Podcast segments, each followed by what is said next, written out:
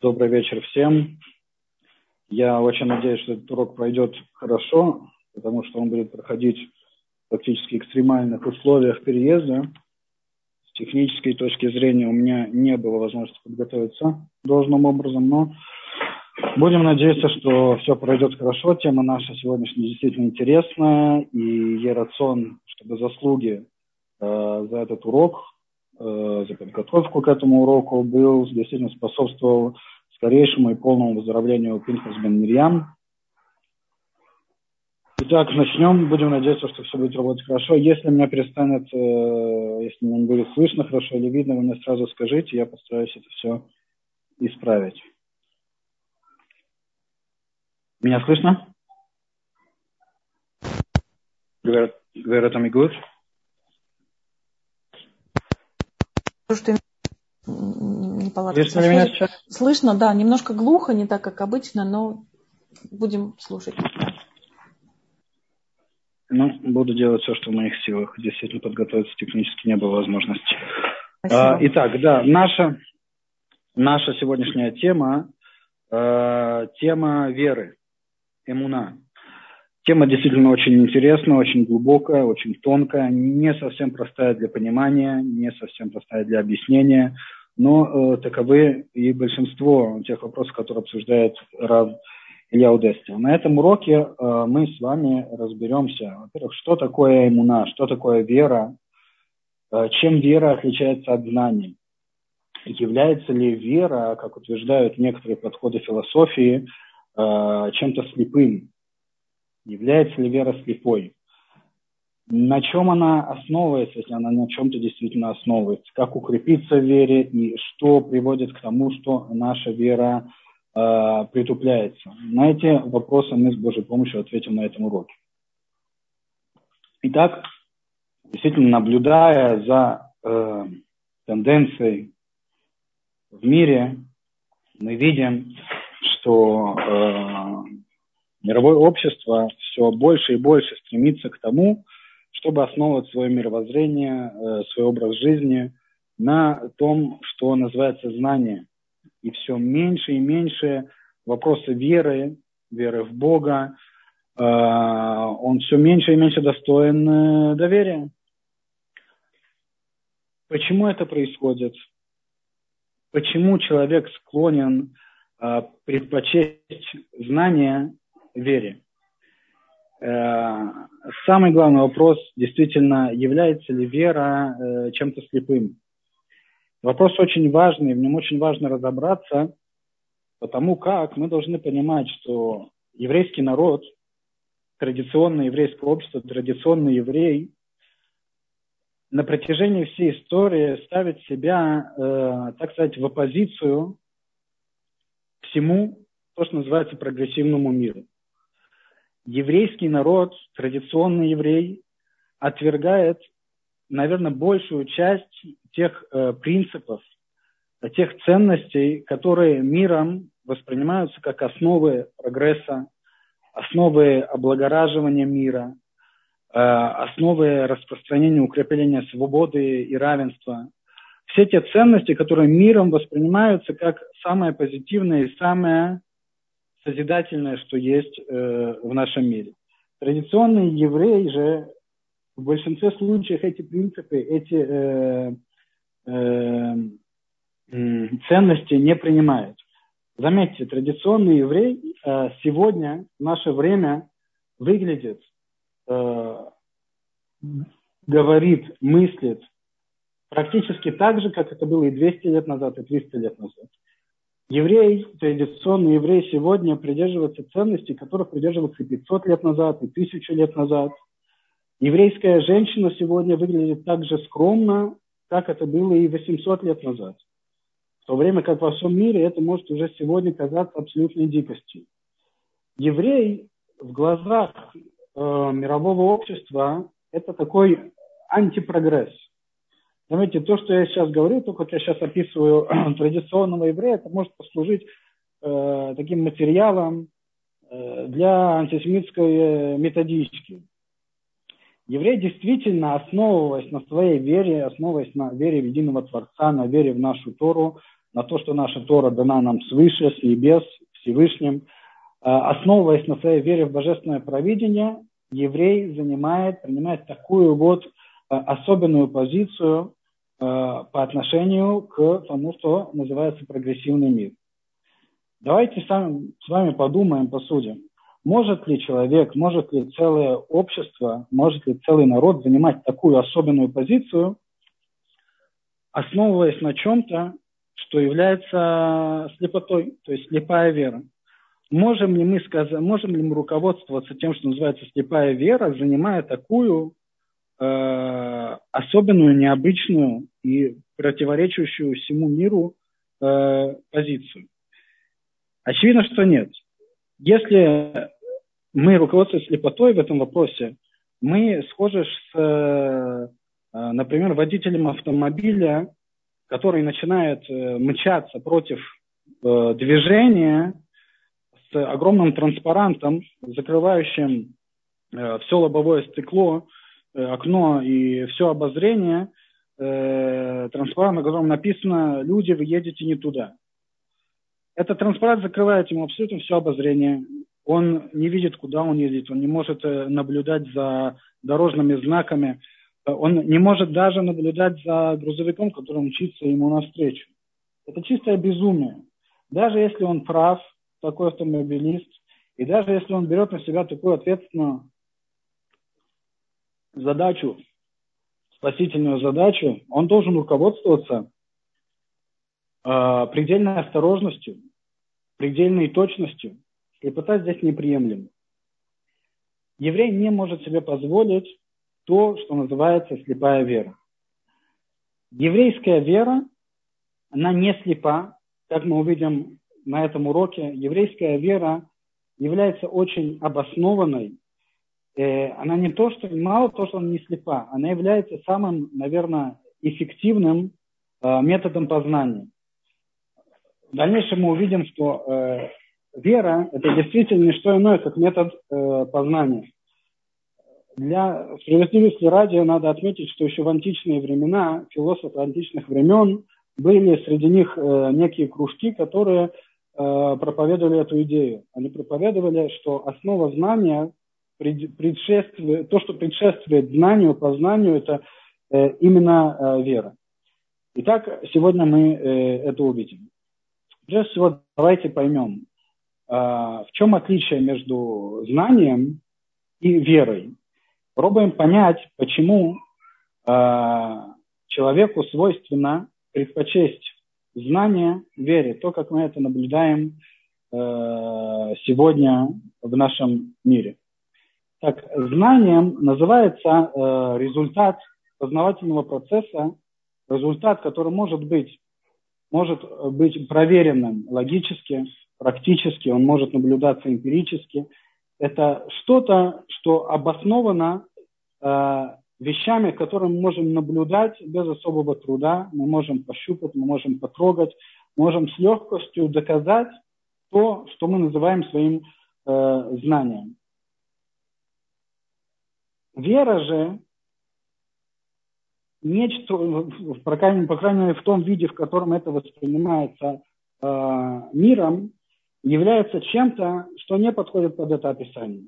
Вера, то, во что человек верит, то, как это понимается миром, не э, подвержено какому, какому-то доказательству, какой-то эмпирической проверке, практической проверке – это даже э, не всегда может э, пройти экзамен э, логики, адекватности. Э, например, я слышал, что э, в Америке есть совершенно официальная, зарегистрированная, э, не знаю, где их там регистрируют и как их э, узаконивают, но есть религия, э, которая проповедует веру в какого-то макаронного бога. Э, в глазах мира религия, вера – это что-то, что не требует какого-то доказательства. Э, это, это может даже ограничиваться какой-то э, человеческой фантазией. Именно поэтому, из-за того, что именно так воспринимается э, вера в сегодняшнем обществе. Люди все больше и больше предпочитают знания, предпочитают науку, предпочитают точные научные факты, которые можно проверить, предпочитают э, э, вере и, соответственно, предпочитают э, религии. Э, мы должны понять, для того, чтобы человек принял э, факт веры, нужно понять, разобраться с тем, на чем основывается само понятие веры. И основывается ли оно вообще на чем-то, потому что, как мы видим, это вопрос спорный. Есть целые философские кружки, которые заявляют, что вера вообще ни на чем не основывается. Для того, чтобы э, принять вот этот, вот это явление э, веры, нужно понять, на чем оно основывается. Э, пока, потому как это происходит в мире, на чем основывается знание, нам понятно, нам ясно. Это э, вещи, которые легко проверяемые.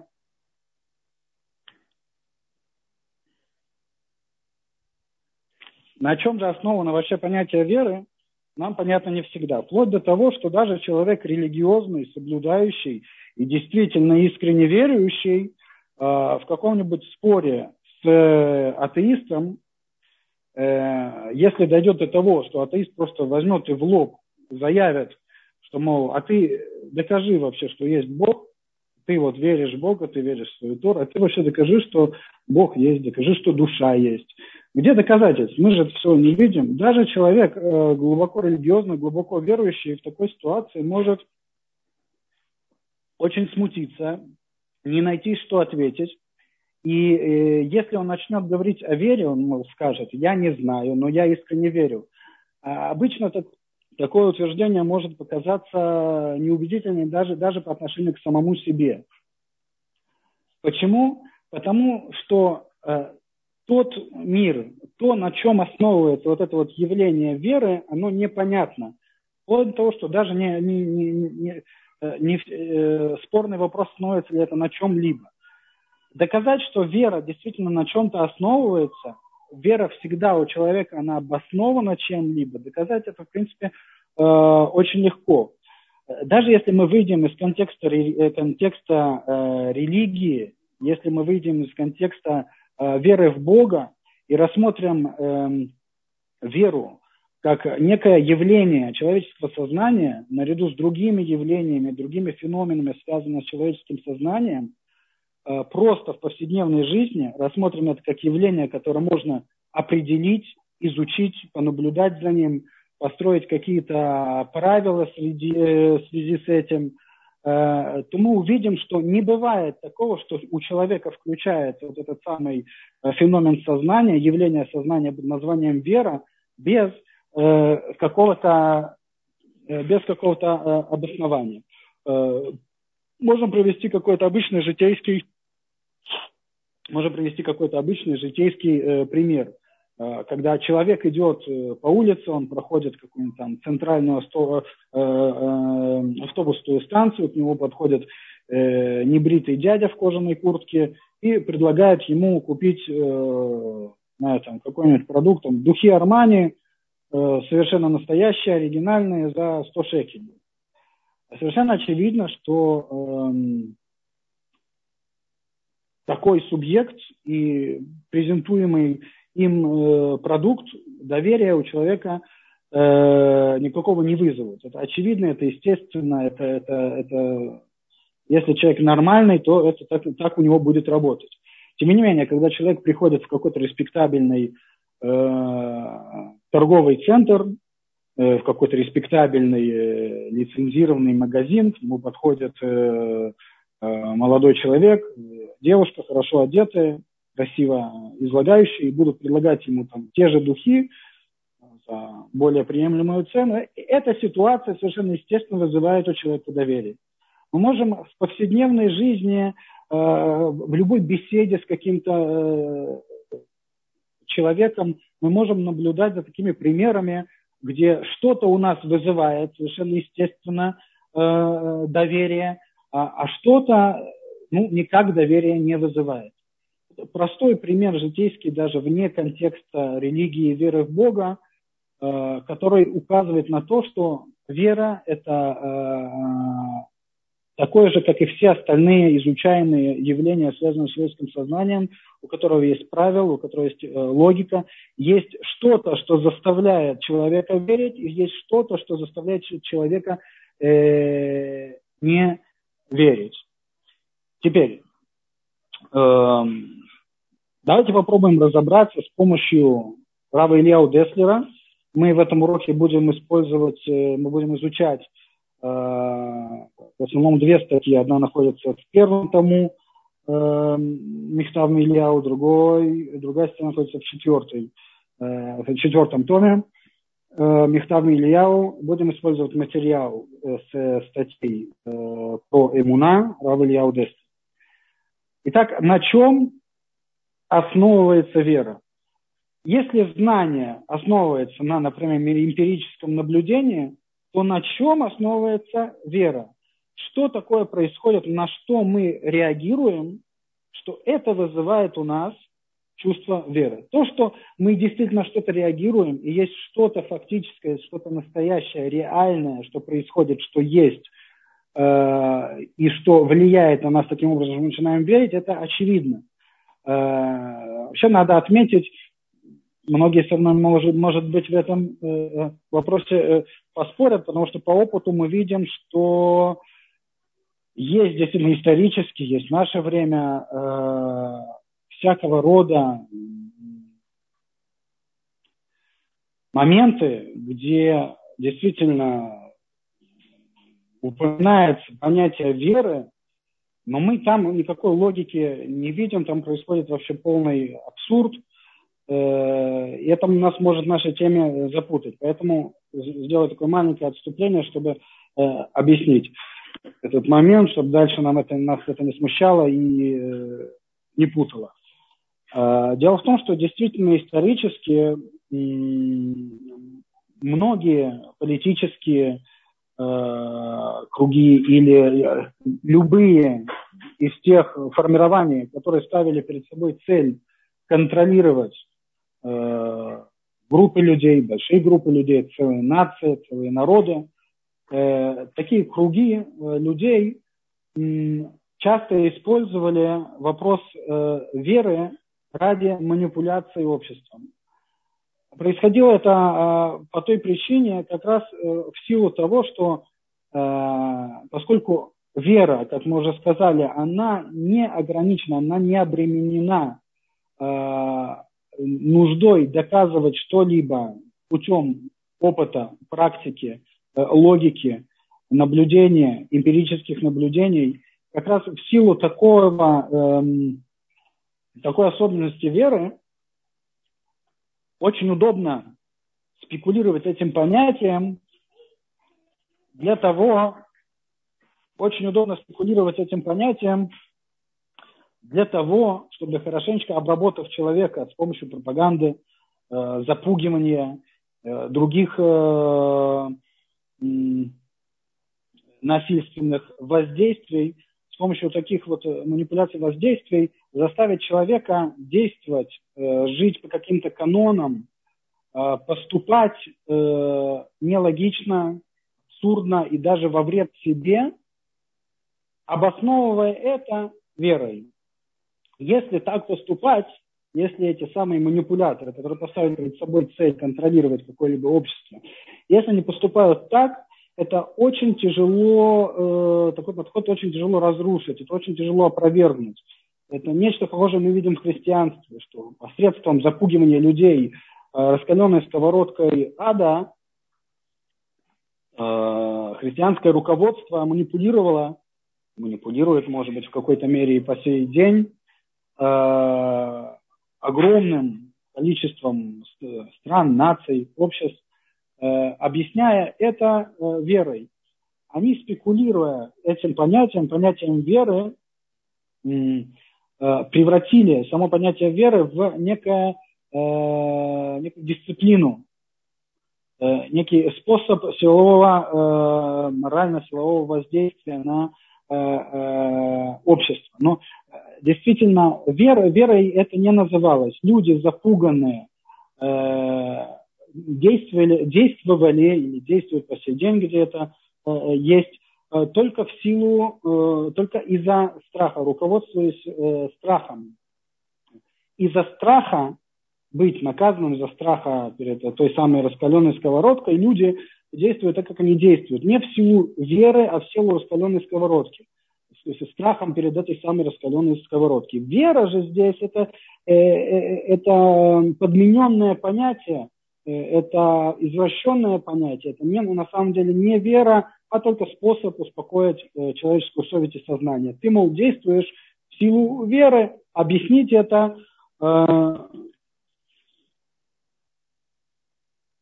Объяснить это логически невозможно, и париться с этим э, недостатком тоже не надо, просто верь. Э, вот. Но вера это не называется. Да? И это такое маленькое отступление, чтобы нас это не путало, поскольку как бы в мире привычно вот такой вот подход, такое явление связано с верой, то когда сейчас я буду говорить о вере в контексте иудаизма, это может нас немножечко запутать и привести к э, ошибкам, ошибочному пониманию. Меня хорошо все слышно? Микрофон еще работает? Все работает, да, спасибо. Отлично. Э, да. Эм.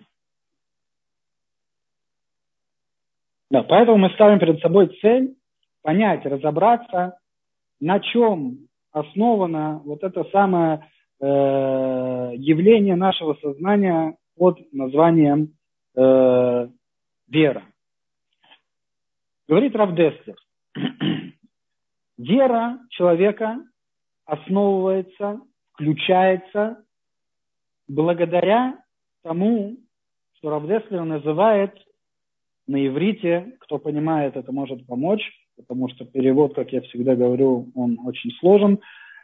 На иврите это называется вот тот самый компонент, тот самый фактор, который помогает нам включить эту самую веру, Равдеслер называет это Яшрут Халев. Яшрут Халев. Если мы попытаемся объяснить это на русском, то звучать это будет примерно следующим образом. Яшрут Алев – это э, определенное э, чувство, дословный перевод э, «прямота сердца», я не знаю, насколько это дословный перевод, он отображает полностью смысл этого. Яшут Алев – это понятие, которое варьируется от внутреннего понимания мира, адекватного понимания мира, адекватной оценки мира. Дальше я поясню более подробно, и вам станет это более понятно. И э, до, то есть понятие на иврите Яшут Алев – оно включает в себя также и более тонкий, более глубокий, более духовный э, момент. И это звучит следующим образом. Это интуитивное ощущение правильности.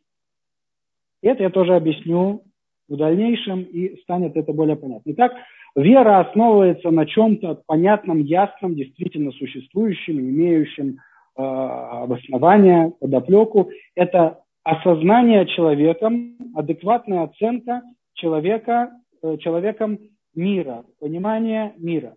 Э, приведем пример. В данный момент, когда я сижу в своей квартире, в четырех стенах, передо мной нет окна, все, что я вижу перед собой, это только камеру, в которую я говорю. В данный момент я не знаю, у меня нету того, что называется знанием, Э, по поводу, есть ли за пределами моей квартиры в данный момент еще люди. Я этого не знаю. Эмпирически проверить я это сейчас не могу, ну, если не посмотрю в окно, а делать я это сейчас не собираюсь. Я не знаю, если э, вне, вне, вне пределов моей квартиры в данный момент люди. Но я в это искренне верю. Почему? Потому что, э, потому что понимание того, что э, за пределами квартиры сейчас есть люди, оно полностью соответствует моему адекватному пониманию мира. До сих пор я никогда не наблюдал, чтобы люди вдруг прекратили существовать в мире, чтобы люди вдруг куда-то испарились. Поскольку до сих пор я этого не наблюдал, то я искренне верю, что сейчас, в данный момент, это тоже не случилось. проверить это, знать это, я не могу, пока не посмотрю в окно и не э, буду убежден в том, что не засвидетельствую, что на улице есть люди. Но я в это верю. Пойдем дальше. Приведем пример такой, как, э, например, наблюдает, когда человек наблюдает за, э, за каким-то сложным, э, многоэлементном механизме, когда человек наблюдает за каким-то сложным многоэлементным механизмом, э, несмотря на то, что он не видел своими глазами работу мастера при сборке этого механизма, для человека совершенно э, очевидно, что такой мастер был, и именно этот мастер этот механизм собрал. То есть, когда человек видит часы, внутреннее строение часов, для, человека, для человека э, для человека совершенно очевидно, что здесь работала рука мастера. Невозможно, не может быть такого, чтобы такой механизм был создан случайно. Для человека это очевидно. Еще один момент адекватного понимания, э, знания мира э, в еще одном примере.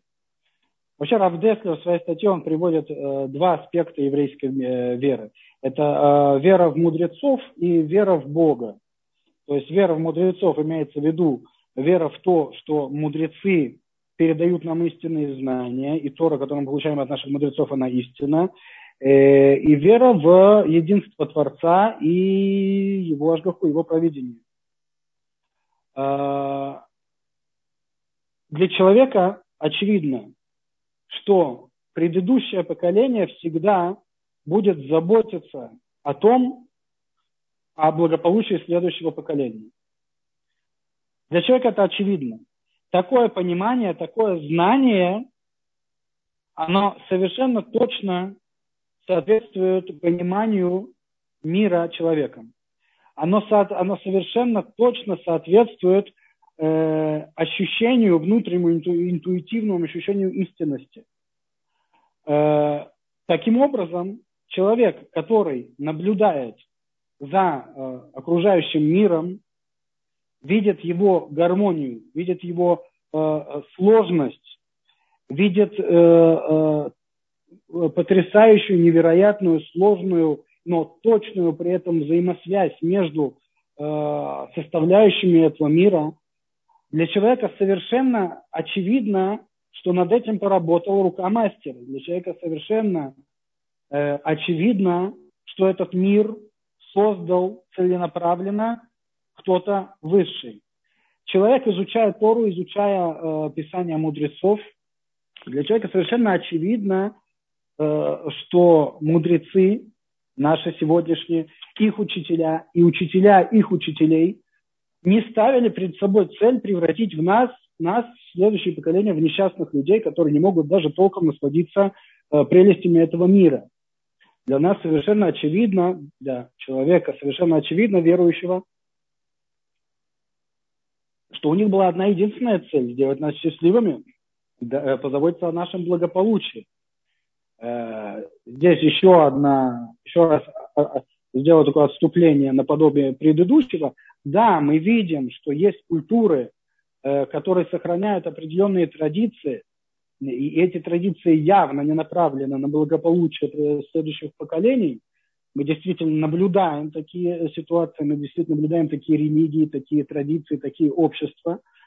Э, э, но нас это не должно смущать. Дело в том, что сами традиции, сам образ жизни, который передается в том или ином обществе, нации, культуре, сами традиции, они свидетельствуют сами о себе. Наблюдая, изучая традиции той или иной культуры, религии и т.д., мы можем с легкостью понять, какую цель ставили перед собой их предыдущие поколения. Они ставили перед собой цель контроля, манипуляции и сохранения этого контроля и манипуляции на протяжении веков, э, либо же эти традиции, эти законы, эти правила, которые передаются нам, нашими мудрецами, э, они действительно направлены на благополучие следующих поколений.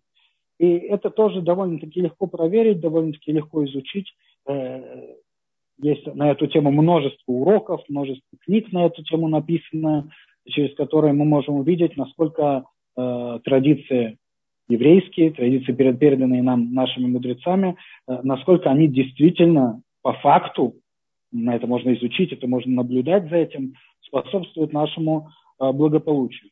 Здесь, в этих примерах, я привел примеры, где э, наша вера основывается действительно на каком-то внутреннем понимании мира, внутреннем ощущении, интуитивном ощущении э, правильности, но при этом здесь есть определенный компонент еще и э, логики, еще и возможности наблюдать и изучать с точки зрения логики. Как, э, например, пример, э, который я привел, например, Равдестер здесь, э, объясняющий нашу веру э, в мудрецов, точнее, в то, что говорят мудрецы, то, что они нам передают – это нечто, что можно проверить с помощью нашего интеллекта, с помощью э, анализа логического. То есть анализируя свои чувства по отношению к нашему следующему потомству, анализируя поведение, отношения окружающих нас людей, наших знакомых, друзей, наших родителей по отношению к будущему поколению, мы можем убедиться, что это действительно так. То есть вера вот в, это, в, в, в этом вопросе, она действительно может быть да, также и подтверждена э, э, логикой. То есть здесь есть определенный момент веры, ну, в совокупности с э, еще и логикой. Хотя действительно, когда ребенок слушает поучения родителей, просит совета у отца, у матери, выслушивает этот совет, действительно ребенок, ну, в большинстве, по крайней мере, случаев, не имеет про себя детектора лжи, не может проверить, а действительно ли папа, мама дают совет правильный. Эм, действительно наблюдая за, за, за работой часов или мира, мы глазами не видели этого мастера. Э, поэтому это все равно остается в разделе веры. Но здесь как бы есть определенный еще и компонент э, логики. Но мы сейчас копнем дальше и увидим более глубокий момент, связанный с верой,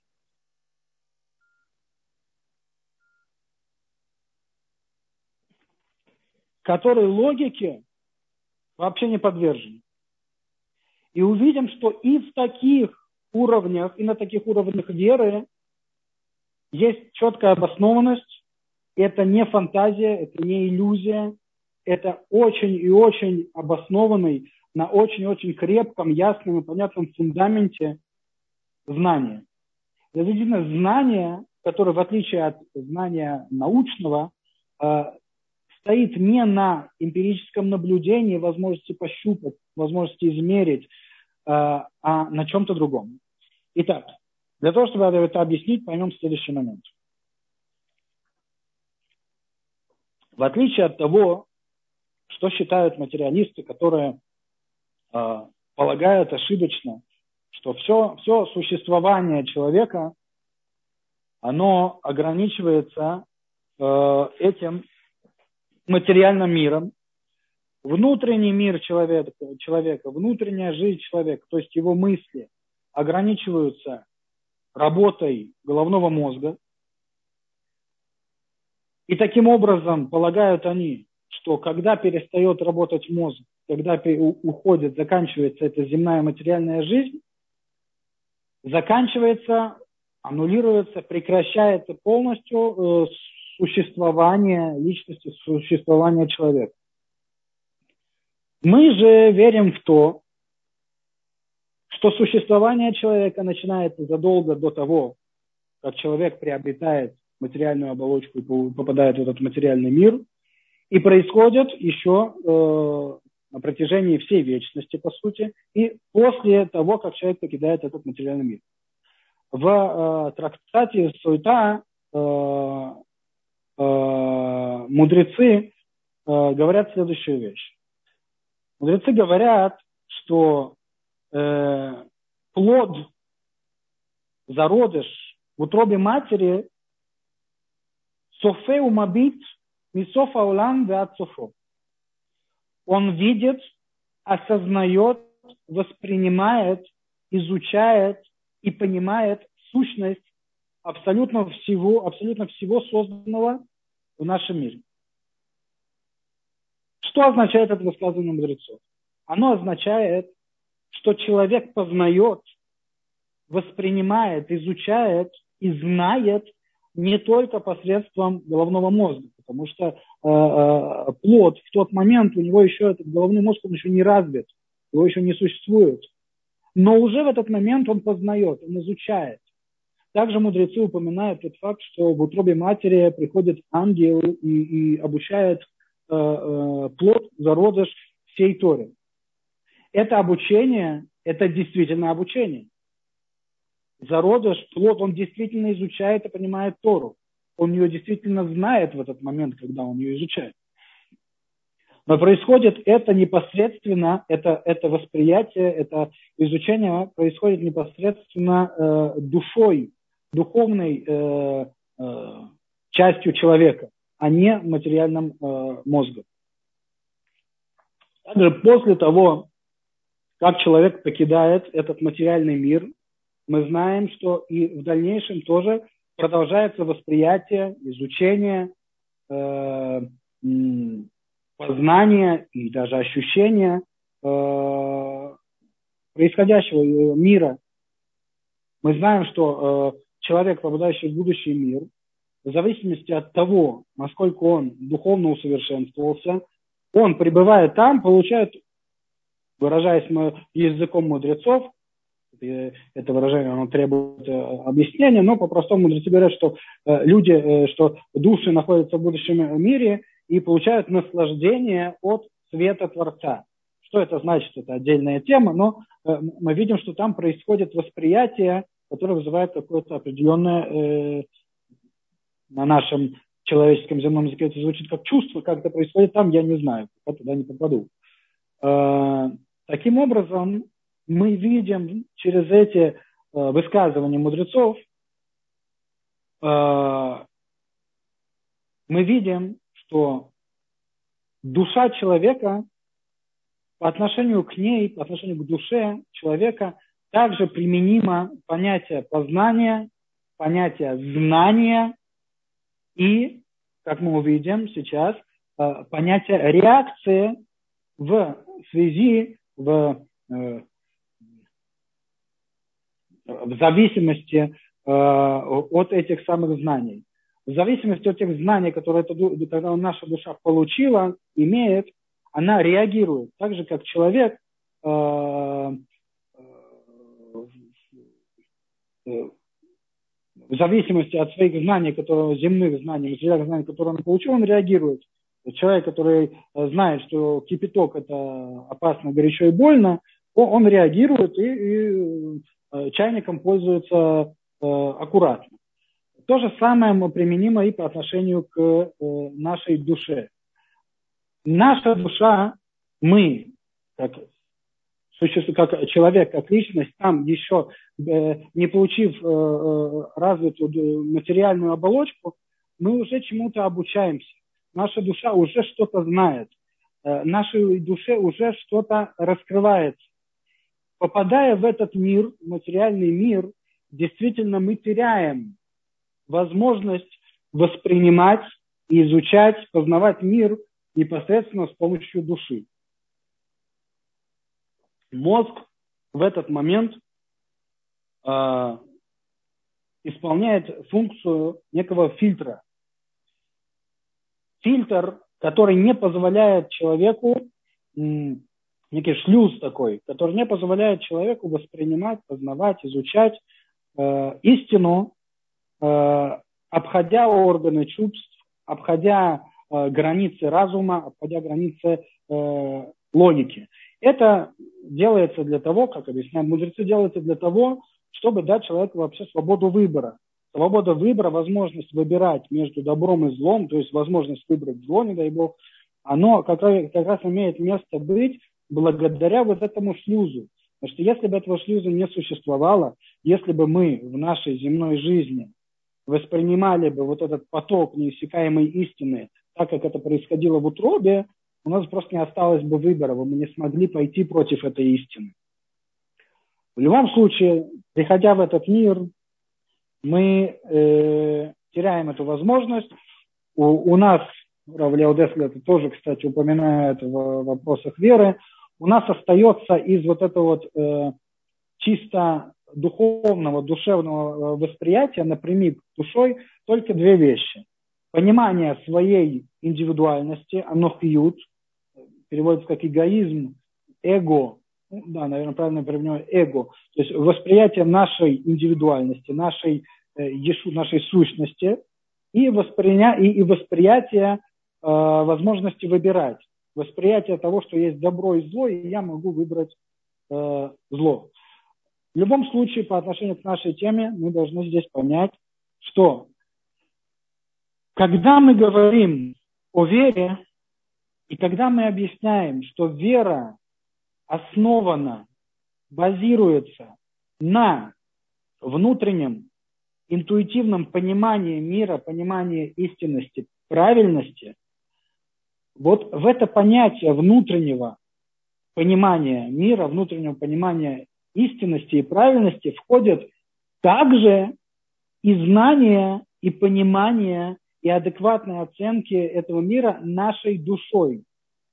То есть то, что понимает, то, что знает, то, что было вложено в нашу, те знания, которые были вложены в нашу душу, это тоже является частью того, что воспринимает этот мир, адекватно его оценивает и в соответствии с этим реагирует. И здесь логика уже не имеет места быть. Здесь уже нет логики.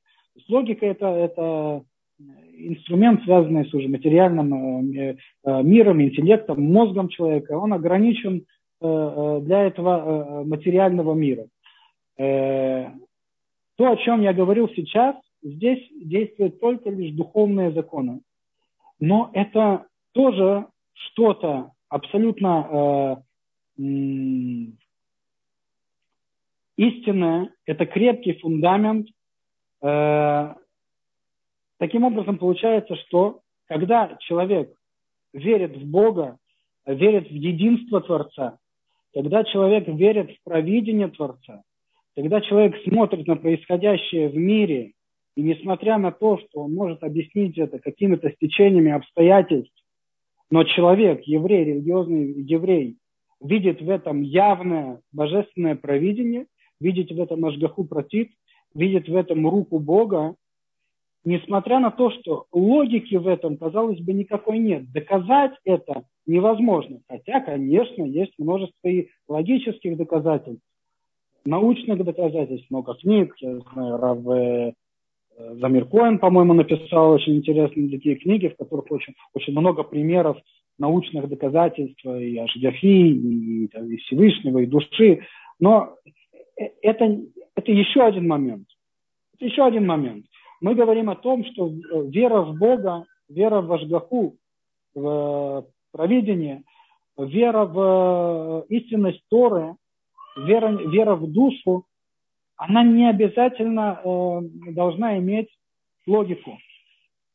То, что в этом нет логики, то, что нет нету в этом какого-то логического, научного э, э, доказательства, это не изъян это не изъян, это изъян только тогда, когда мы не понимаем того факта, что знание, восприятие – это не только э, функция головного мозга, это также функция и души.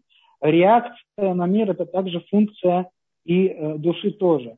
Если мы это понимаем, то когда мы в нашем споре с каким-то э, атеистом встречаемся с его доводом, мол, а ты докажи, а ты э, вообще на чем основываешься, когда утверждаешь, что ты веришь в Бога. Я, например, недавно слышал утверждение одного очень мудрого Авреха, который утверждал, что если бы простой, религиозный, искренне верующий человек э, имел бы уровень знаний, как э, выдающийся ученый, то этого пошатнуло бы его веру. Он бы уже не имел такой веры и уверенности э, том, в чем мы, религиозные евреи, уверены, который он имеет сейчас. То есть это знание у него от невежества. Если бы он это все знал, то это бы пошатнуло его веру, у него были бы серьезные вопросы. Э, объяснив то, что мы сегодня объяснили, мы видим, что это утверждение совершенно э, не истина. Недостаток логического объяснения – это не изъян.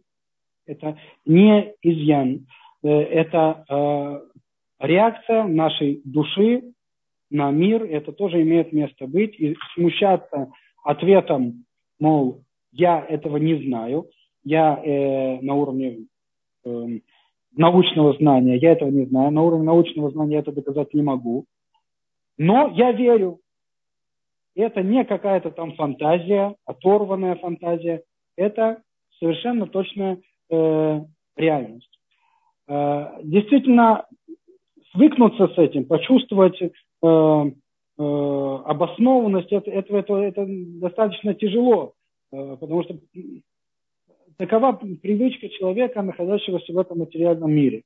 Э, не поверить в законы Ньютона, э, когда ты подскальзываешься на мокром полу и падаешь на пятую точку, очень тяжело не поверить в законы Ньютона.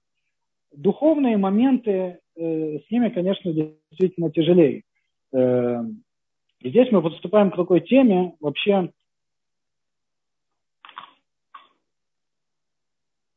вопрос, который задает Равдеслер, вопрос, на который, э, на который рассуждает Равдеслер, это называется, э, это находится в разделе, в первом э, томе Михтав Ильяу, в статье о вере.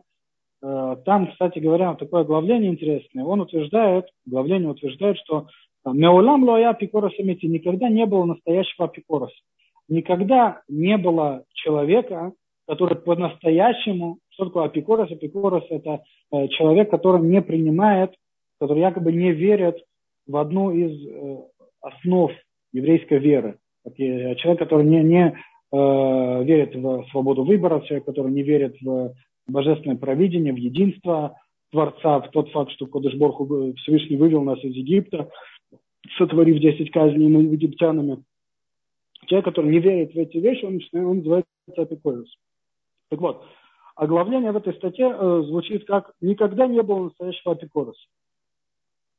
У меня по поводу этого оглавления вопрос, я не очень как бы, этого понимаю. То есть если Тора, э, она описывает апикорос, или и Тора э, дает определение апикоросу, наверное, есть настоящий апикорос. Несмотря на то, что в этой действительно статье он приводит человека, который настоящим апикоросом не является. Ну, я так думаю, что оглавление составлял здесь не сам Рав Деслер, а уже, может быть, его ученики или те, кто оформляли эту книгу. А, в любом случае, говорит Рав Деслер а, следующий момент. Если вера основана на адекватной оценке мира, если вера основана на э, вот этом интуитивном ощущении истинности правильности, которая дает нам знание нашей души. То есть моменты, которые присущи любому человеку. Любой нормальный, адекватный человек может адекватно э, воспринимать, оценивать этот мир. Любой нормальный человек, он живет в обществе, э, он в какой-то момент становится отцом, он в какой-то определенный период э, жизни является сыном. Любой нормальный человек может посмотреть вокруг себя и убедиться, что обычно э, предыдущее поколение всегда заботится о благополучии следующего поколения.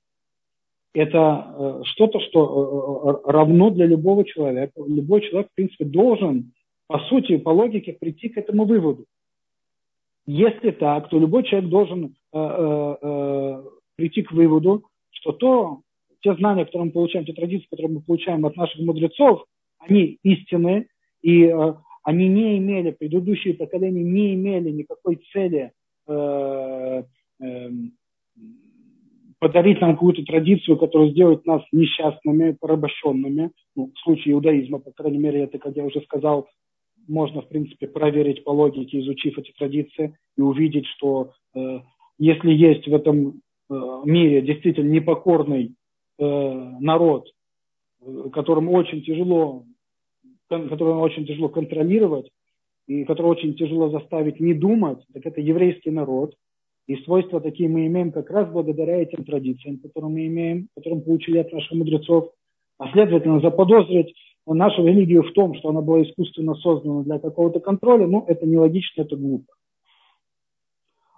Таким образом, получается, что любой человек, говорит Равдестер, он, в принципе, должен по логике, по-простому прийти к вере в то, что мудрецы придают нам правильные знания. Любой адекватный человек должен прийти к тому выводу, что этот мир ну, просто не мог быть создан случайно. Он не мог быть создан каким-то там хаотичным разбросом э, э, молекул, или как там это еще называется. Это невозможно. Это э, э, вывод, к которому должен прийти любой адекватный человек. Если так, говорит Равдестер, а это так, хотя бы потому, что э, мы, в том числе мы в иудаизме, имеем э, такой закон, такое знание. Мы знаем, что э, э, в конце этой жизни любой человек, любой человек э, пройдет суд.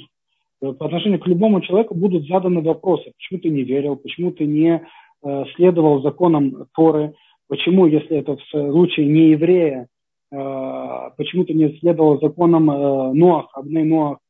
Э, эти вопросы будут заданы любому человеку. И заметьте, эти вопросы будут заданы даже какому-то там работяге из Урюпинска и какому-нибудь там чеченцу и якуту, который творит непонятно что на Украине да, даже по отношению к, ним, к таким людям будет, будет задан этот вопрос. И э, зная, что Всевышний справедлив, Всевышний не требует от человека больше, чем то, на что он способен, э, Всевышний не ищет возможности наказать своих э, э, созданных, э, своих детей, своих э, людей, Всевышний милосердием, зная это, у нас поднимаются брови и назревает вопрос, как это так? Что можно взять из того вот, э, от, от того чучмека, который э, вырос непонятно где, непонятно, что знает, непонятно, что э, читал, не читал, изучал, э, все, что он знает, там, свой завод, гараж, лавочку, водочку. И, э, человек ничего не знает. Как от него можно требовать какое-то там великое осознание Творца, великое осознание э, того, что он обязан э, э, идти по дорогам, по путям э, законов божественных, как от него можно такое э, э, требовать? Но дело в том, что от него требуется и будет требоваться, и вопросы такие будут задаваться. И зная, что Всевышний справедлив, и он не будет э, понапрасну предъявлять претензии к этому человеку, мы должны понимать, что если такой закон есть, если такой факт есть, то, соответственно, действительно любой человек, вне зависимости от его интеллектуального развития, от его образования, от места, где он вырос, от общества, в котором он э, э, вырос, от него будут требоваться, э, от него будет требоваться понимание того, что есть единый Творец, создавший этот мир, э, от него будет требоваться понимание того, э, что если есть единый Творец, то есть какие-то правила, по которым он создал этот мир, а следовательно эти правила э, нужно соблюдать.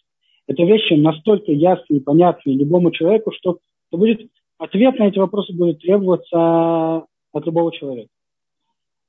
Таким образом задает вопрос э, Равдестер. Если так, то вообще э, может ли быть в нашем мире настоящий апикоров, настоящий человек, который действительно э, искренне не верит в Бога, который действительно искренне верит в то, что мир э, создан каким-то случайным взрывом,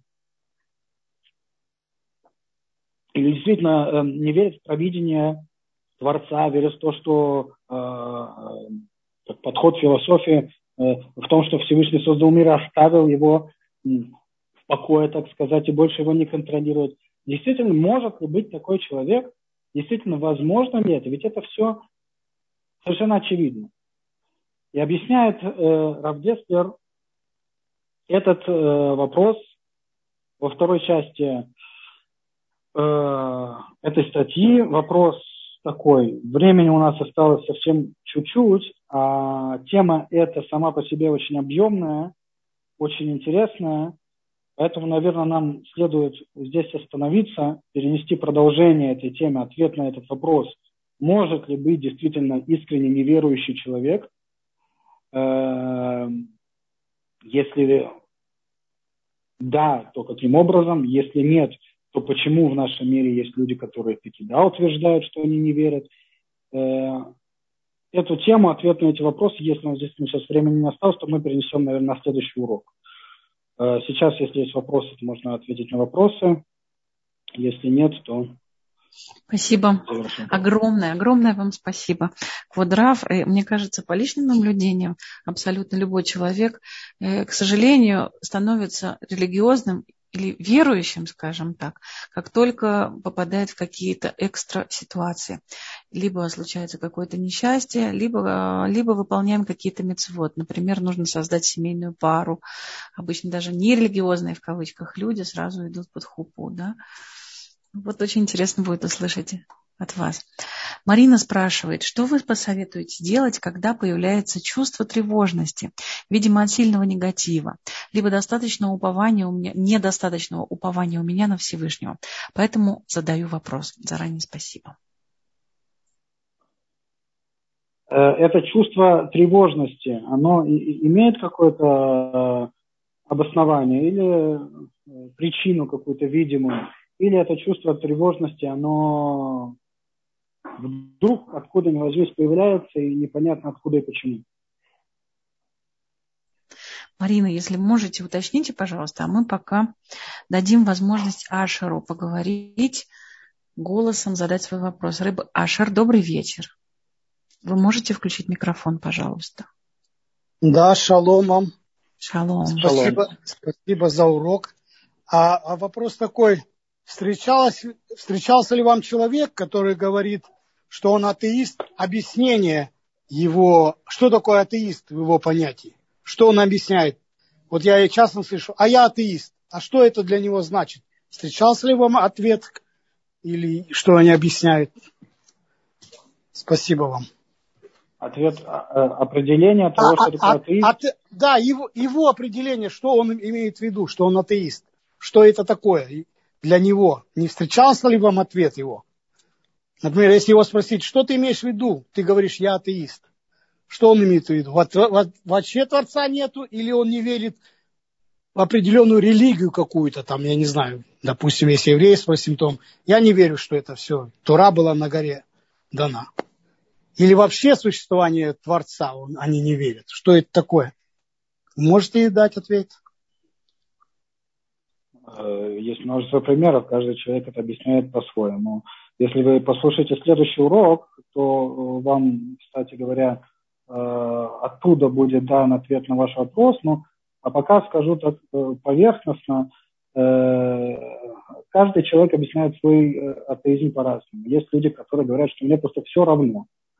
Я этим вопросом не интересуюсь, я беру от жизни все, что хочу, наслаждение и успех и тому подобное. То есть это такой атеист, атеизм пофигизм называют. Сегодня это очень модная вещь. Есть люди, которые они э, из-за укола совести не могут в этом признаться и начинают э, давать какие-то научные, логические объяснения своему атеизму, почему, не дай бог, Всевышнего нету. Э, теперь э, большинство людей на самом деле, мне кажется, большинство людей, вот тот пример, который привели, что человек, он, в принципе, не отрицает э, Бога, э, единство Бога, но он отрицает как бы вот, э, истинность иудаизма или э, любой другой религии.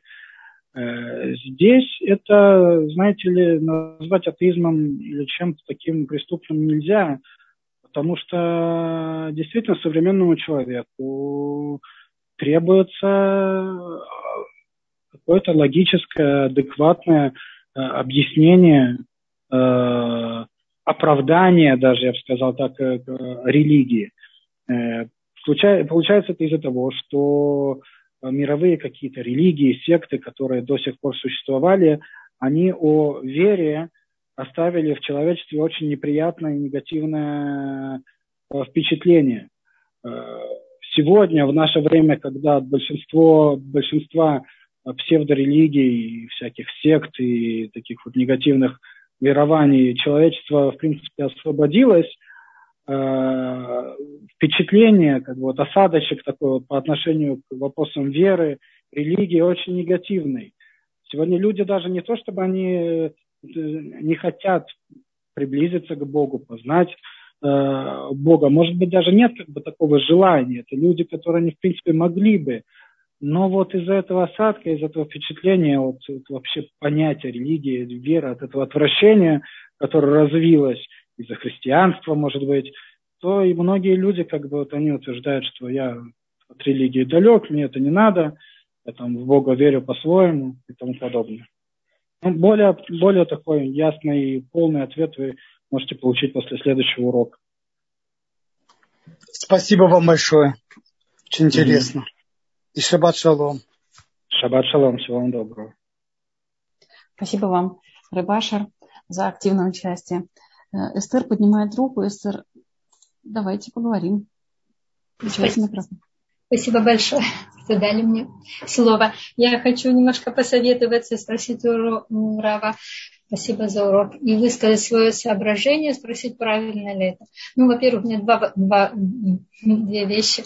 Во-первых, там всегда говорили, что-то есть. Вот э, евреи, не евреи, там что-то верили, что-то есть. Вот можно ли на этом развить тему с человеком, который не верит, что вот почему всегда все что-то чувствуют. Наверное, же все-таки что-то есть. Это первое. А Второе, что можно ли опираться в разговоре с таким человеком на традицию. Например, у нас мама, бабушка рассказывали, что до войны привозили мацу из Днепропетровска, там посуда была на шкафах, и стены мазали. В принципе, очень похоже, как сейчас в Не может же быть, что там, в Галуте, кто-то давил на них или кто-то их э, завлекал, обманывал. Там, наоборот же, все против было религии. Может ли это быть в разговоре как какой-то э, какой-то факт, э, что все-таки это все истинное? Вот этот вопрос. Действительно, это может быть доводом против утверждений есть такое очень широко использование, используемое э, утверждение, что, мол, э, религии, религия опиум для народа, религию придумали для собственного комфорта, успокоения и легкой жизни. Ну, опиум для народа. И действительно, как бы показав такие вот примеры, которые вы приводите с самоотверженным э, исполнением традиций э, в Галуте, если я вас правильно, конечно, понял, такой пример может э, хорошенечко человеку показать, что ничего себе опиум, такой опиум как бы не спокойной жизни не дает.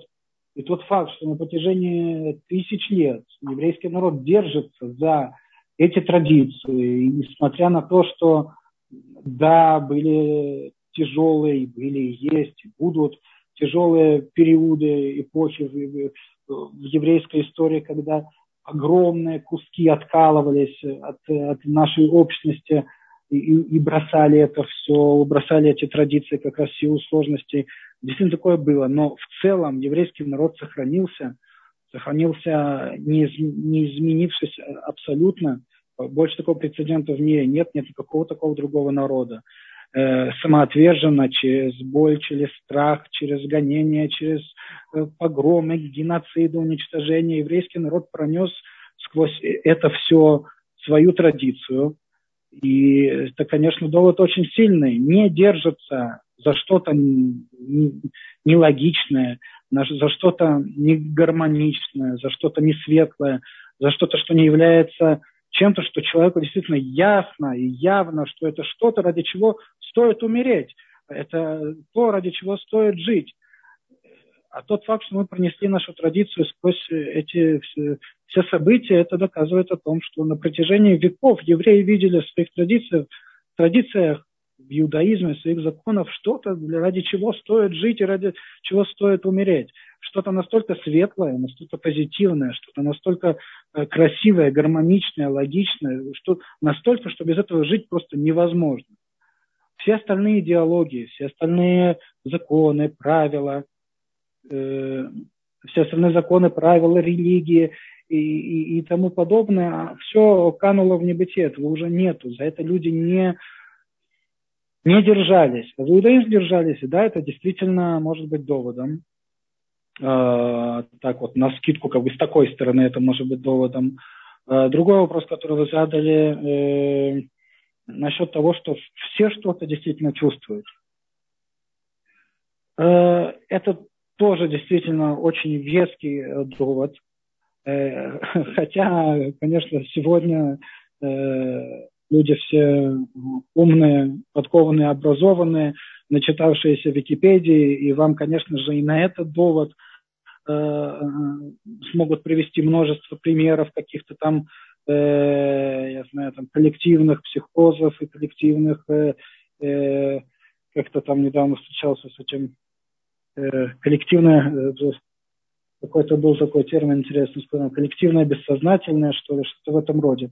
Вам и на это найдутся люди, которые э, смогут что-то возразить и сказать. Но, э, смотрите, во-первых, если вы приведете этот довод, это укрепит вас в вашем осознании, понимании, это того стоит. Второе, может быть, человек прислушается действительно, увидит в этом действительно истинное утверждение, что ну как может быть такое, что все люди ощущают какое-то очень схожее чувство, ощущение по отношению к Торе, по отношению к иудаизму, к э, вере в Бога. Э, как такое может быть, что вот все человечество, оно объединено вокруг идеи Бога? Ведь даже, даже атеисты, они, они тоже подходят под это вот эм, объединение. Может быть, с другой стороны, они, они, они пытаются э, бороться против веры в Бога, но так или иначе весь мир об этом говорит. Весь мир э, чувствует это. Весь мир э, так или иначе в итоге стремится к Богу. Как э, Гвера Тамигуд э, подчеркнула, э, э, ну, перефразируя э, идею, что в, в, в окопах э, атеистов нет. Э, да, это действительно тоже может быть довод. Но мы всегда должны помнить, что человек, это опять-таки будет объяснено на следующем уроке, э, человек, который верить не хочет, он не будет верить, какие бы доводы вы не предоставляли. Сегодня, опять-таки, люди могут объяснить столько всего, что ну, с Божьей помощью, чтобы мы сделали все, что в наших силах. Амен. Огромное спасибо.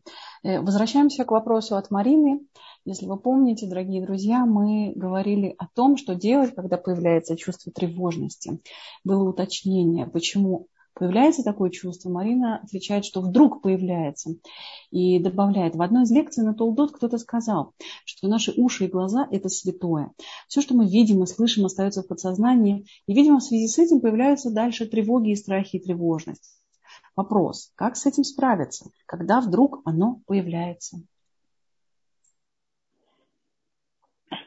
Вообще чувство тревоги действительно может появиться в, ну, как мы сказать, в трех таких основных э, ситуациях. Э, одна ситуация – это когда человек наблюдает это, это, то, что не подходит под ваш вопрос, но я это упомяну.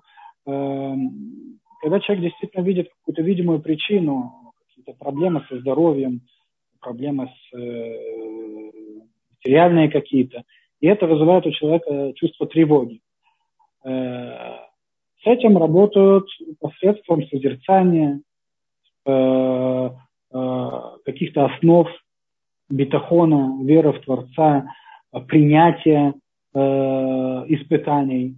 То есть над этим действительно можно целенаправленно работать посредством созерцания, идбоненута, размышлений – Э, таким образом, что э, вот этот процесс размышлений и созерцаний, он все больше и больше укрепляет по мере работы в человеке э, чувство бетахона и веры. Далее есть чувство тревоги. Гмара упоминает такой момент. пишу Несмотря на то, что человек не понимает, его э, мозаль, его определенные какие-то духовные сущности, они чувствуют, они знают. Бывает такое, что человек вдруг в определенный момент начинает ощущать чувство тревоги, это никак не связано вообще с его жизнью, сейчас с его поступками, с происходящим в его жизни. Это связано, может быть, с какими-то предыдущими э, Гильгулим э, э, реинкарнациями. Э, это может быть связано действительно с каким-то влиянием предков на, э, на его жизнь. Такое тоже бывает, что предки влияют Э, на нашу жизнь. И наша какая-то духовная сущность ощущает какой-то э, какой-то дискомфорт, потому что, может быть, какое-то, какое время, в какой-то период нашей бабушки в этот момент что-то случилось, это духовно повлияло на, на э, нашу жизнь.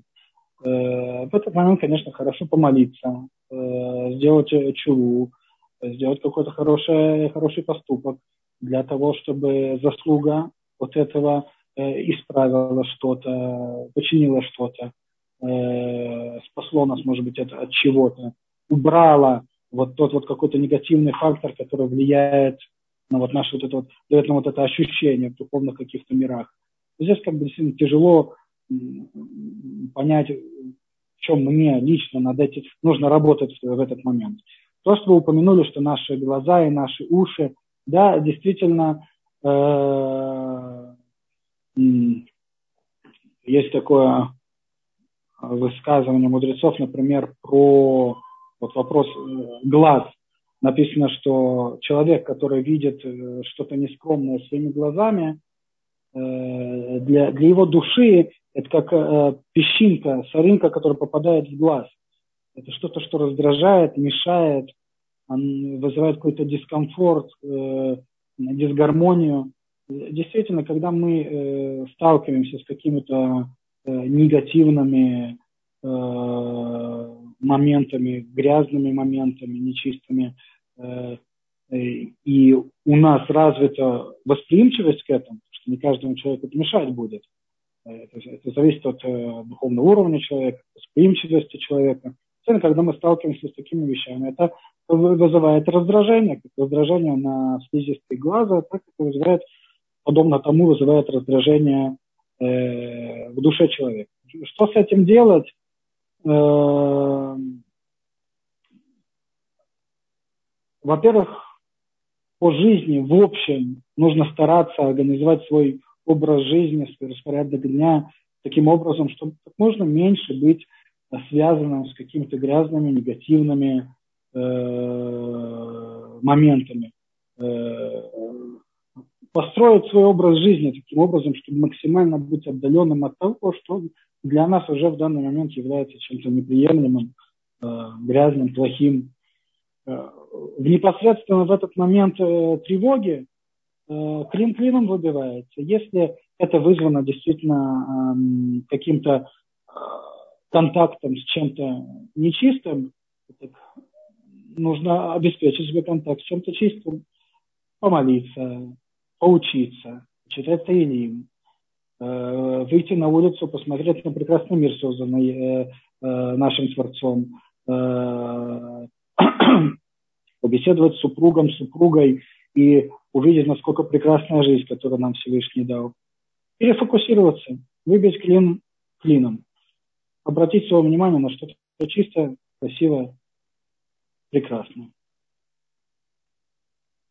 Марина здесь пишет огромное спасибо за развернутый ответ и все переслушает записи.